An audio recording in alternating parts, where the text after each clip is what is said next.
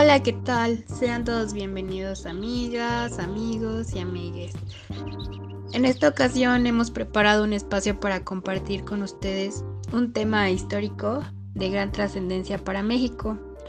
Y este tema se titula nada más y nada menos El petróleo mexicano como recurso estratégico en la Primera Guerra Mundial.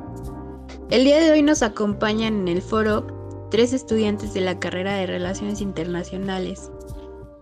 Eh, sus nombres son Michelle Maldonado y Rodrigo Pacheco y su servidora, María Fernanda Pancoal. Bueno, comenzamos.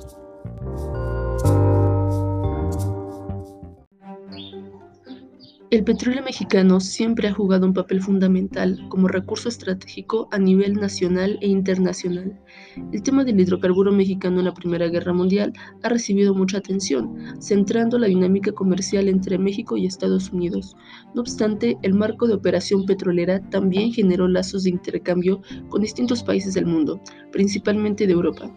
En esta ocasión nos centraremos en estudiar el desenvolvimiento de este recurso natural en medio de las tensiones revolucionarias en México y su puesta en escena frente a la Gran Guerra de 1914. Evaluaremos las causas que hicieron del petróleo mexicano una materia prima básica para construir una base de seguridad nacional de los países aliados en la Primera Guerra Mundial partiendo del panorama doméstico de insurrección e inestabilidad política y social de comienzos de la primera década del siglo XX. Posterior a ello, buscaremos correlacionar estos sucesos con los actuales manejos del sector petrolero y sus distintas debacles. Es momento de contextualizar. Desde fines del siglo XIX, este aceite mineral comenzó a entrar en juego como recurso energético en sustitución del carbón. El gran cambio histórico se produjo cuando aparecieron los motores de explosión y combustión, los cuales permitieron el desarrollo espectacular de nuevos sistemas de transporte por tierra y aire. Acababa de nacer una de las industrias más importantes del siglo, la automoción. La demanda de petróleo creció a pasos agigantados con la invención del motor de combustión interna por Gottlieb Daimler. Más adelante, con el estallido de la Primera Guerra Mundial, el petróleo cambió cualitativamente sus fines, cesó de ser un recurso puramente comercial y se convirtió en un elemento crucial para la seguridad nacional y los esfuerzos bélicos de los dos bloques de las grandes potencias mundiales. Pero, ¿qué sucedía en México?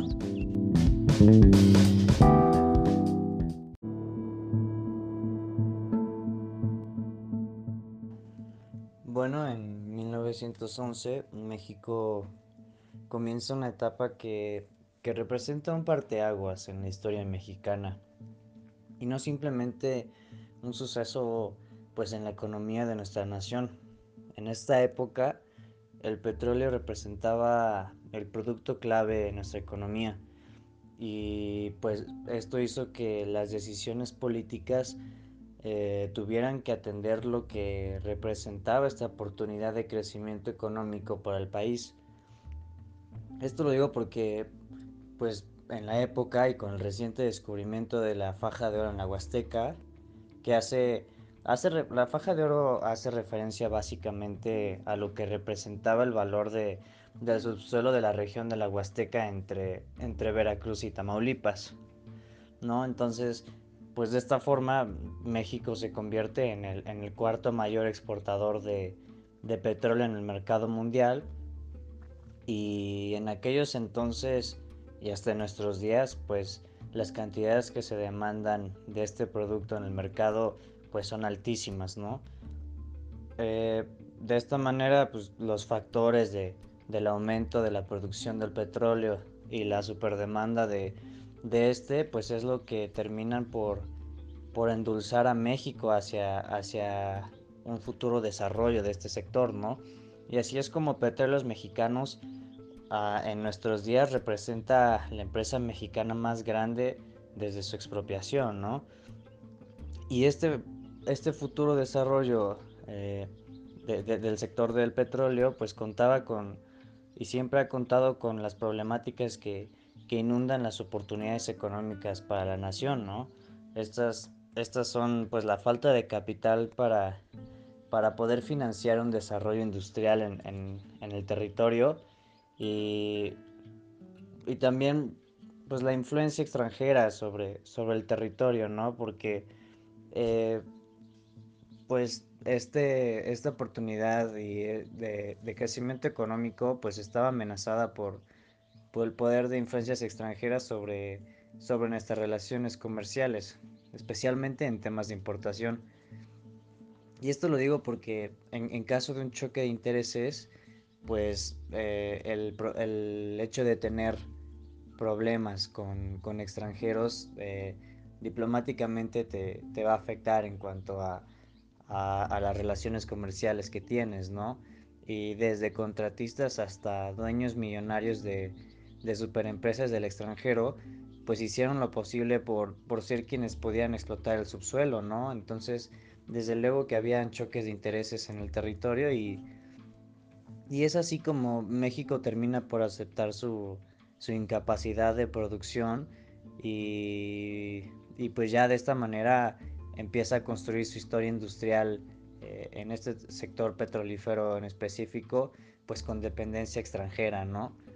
Em, en este caso, eh, yo creo que era necesario porque el chiste más que nada era empezar a dar el paso en, en este proyecto y con dependencia extranjera, pero al mismo tiempo no estás dañando tu política exterior, afectando tus relaciones comerciales con, pues con, economías que son benéficas para la nuestra, ¿no?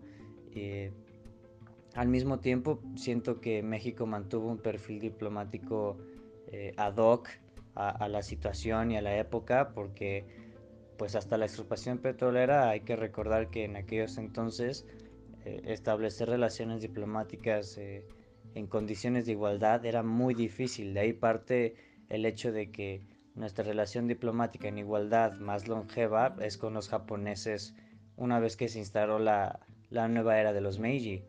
Y, en esta época nosotros escogimos y, se dio el suceso porque eh, México y Japón compartían circunstancias muy similares en cuanto a su posición en el escenario internacional, entonces decidieron optar por la cooperación eh, comercial y, y, pues competir en, en, la competencia internacional, ¿no? Valga la redundancia.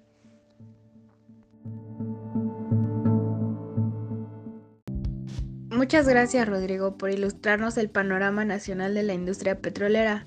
Ahora nos gustaría saber cómo es que la lucha revolucionaria afectó el desarrollo del sector petrolero y cuáles fueron sus implicaciones en la política exterior, por favor.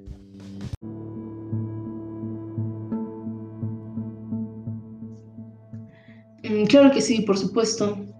Eh, bueno, inicialmente hay que recordar las circunstancias en donde nos encontrábamos. La violenta lucha revolucionaria afectó al país en muchos ámbitos, pero uno de los más afectados fue el petrolero, puesto que constantemente estas zonas de extracción se veían paradas en su producción, ya fuera por órdenes del gobierno, de la misma empresa o por aquel caudillo que la había tomado recientemente. De hecho, esas zonas de extracción también llegaron a formar parte de pequeños puestos de ventaja entre los diferentes bandos. Esto mismo provocaba paros indefinidos en la producción, además de que los dueños de las refinerías estaban constantemente bajo amenaza de ser afectados en sus propiedades eh, para evitar que fueran usadas por bandos rivales o para mantener a raya los intereses e intervenciones extranjeras. Paralelo a ello, también hay que remitirnos a la esencia del levantamiento revolucionario. Este fue producto de una lucha de clases y por ende contenía una alta carga de nacionalismo y populismo económico y social. Esto generó inevitablemente que los caudillos o los grandes contingentes populares se movilizaran a razón de expulsar todos los intereses extranjeros que residían en México desde antes del porfiriato. Muchos de ellos eh, situados en estas nuevas fuentes de recursos naturales por demás eh, lucrativas y poderosas. Eh, consecuentemente, también podríamos afirmar que estaba totalmente justificada la intromisión insurreccional en los grandes centros de producción y refinación petrolera, porque por manifiestas razones, pues estos habían perpetrado lógicas de saqueo y de enriquecimiento ilegítimo, a merced de las concesiones de la élite mexicana. Y bueno, posteriormente eh, es importante adelantar que vamos a ir eh, estudiando los acontecimientos ulteriores a la Revolución Mexicana que se alinean a fenómenos de expropiación, eh, nacionalización o regulación de la extraterritorialidad de fuerzas ajenas al territorio mexicano.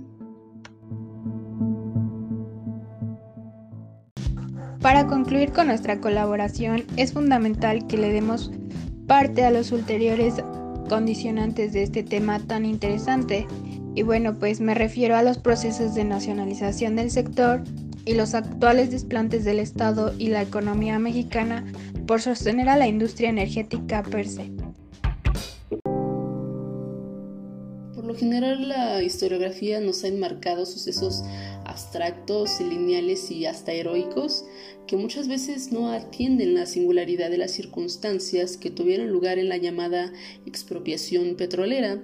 Esa decisión la tomó Cárdenas por una serie de dificultades con el abasto de petróleo a nivel interno, a nivel doméstico, eh, después de las huelgas del Sindicato de Trabajadores Petroleros de la República Mexicana y ante la negativa de las compañías nacionales privadas y extranjeras por atender las demandas de los sindicalizados, la producción se detuvo y fue entonces que la Suprema Corte de Justicia de la Nación, en conjunto con el Ejecutivo, resolvieron el apuro decretando la expropiación el 18 de marzo de 1938.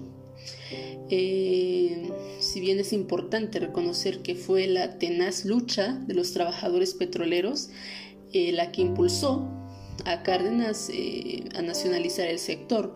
No obstante, los capitales extranjeros nunca pudieron desalojar el país por completo.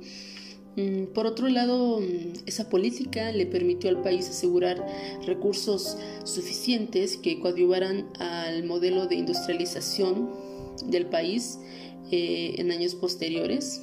Eh, y, bueno, las distintas dificultades ya surgieron décadas después con los manejos de la OPEP y con la competencia con otros países exportadores eh, actualmente se puede objetar que ya no es necesaria una privatización con fines de mm, desregulación del sector, debido a que las distintas reformas privatizadoras energéticas, principalmente de Peña Nieto, eh, ofrecen condiciones privilegiadas a compañías privadas para extraer, procesar y comercializar nuestras riquezas petrolíferas.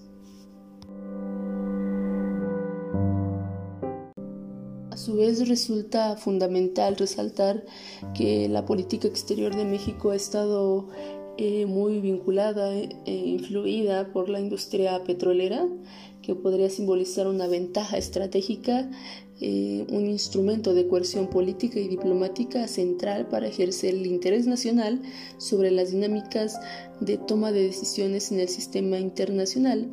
México como líder de los países tercermundistas ha canalizado efectivamente estas herramientas para procurar una defensa de la autonomía y de la soberanía de la región latinoamericana y de los países que han acudido en busca de cooperación o de asistencia.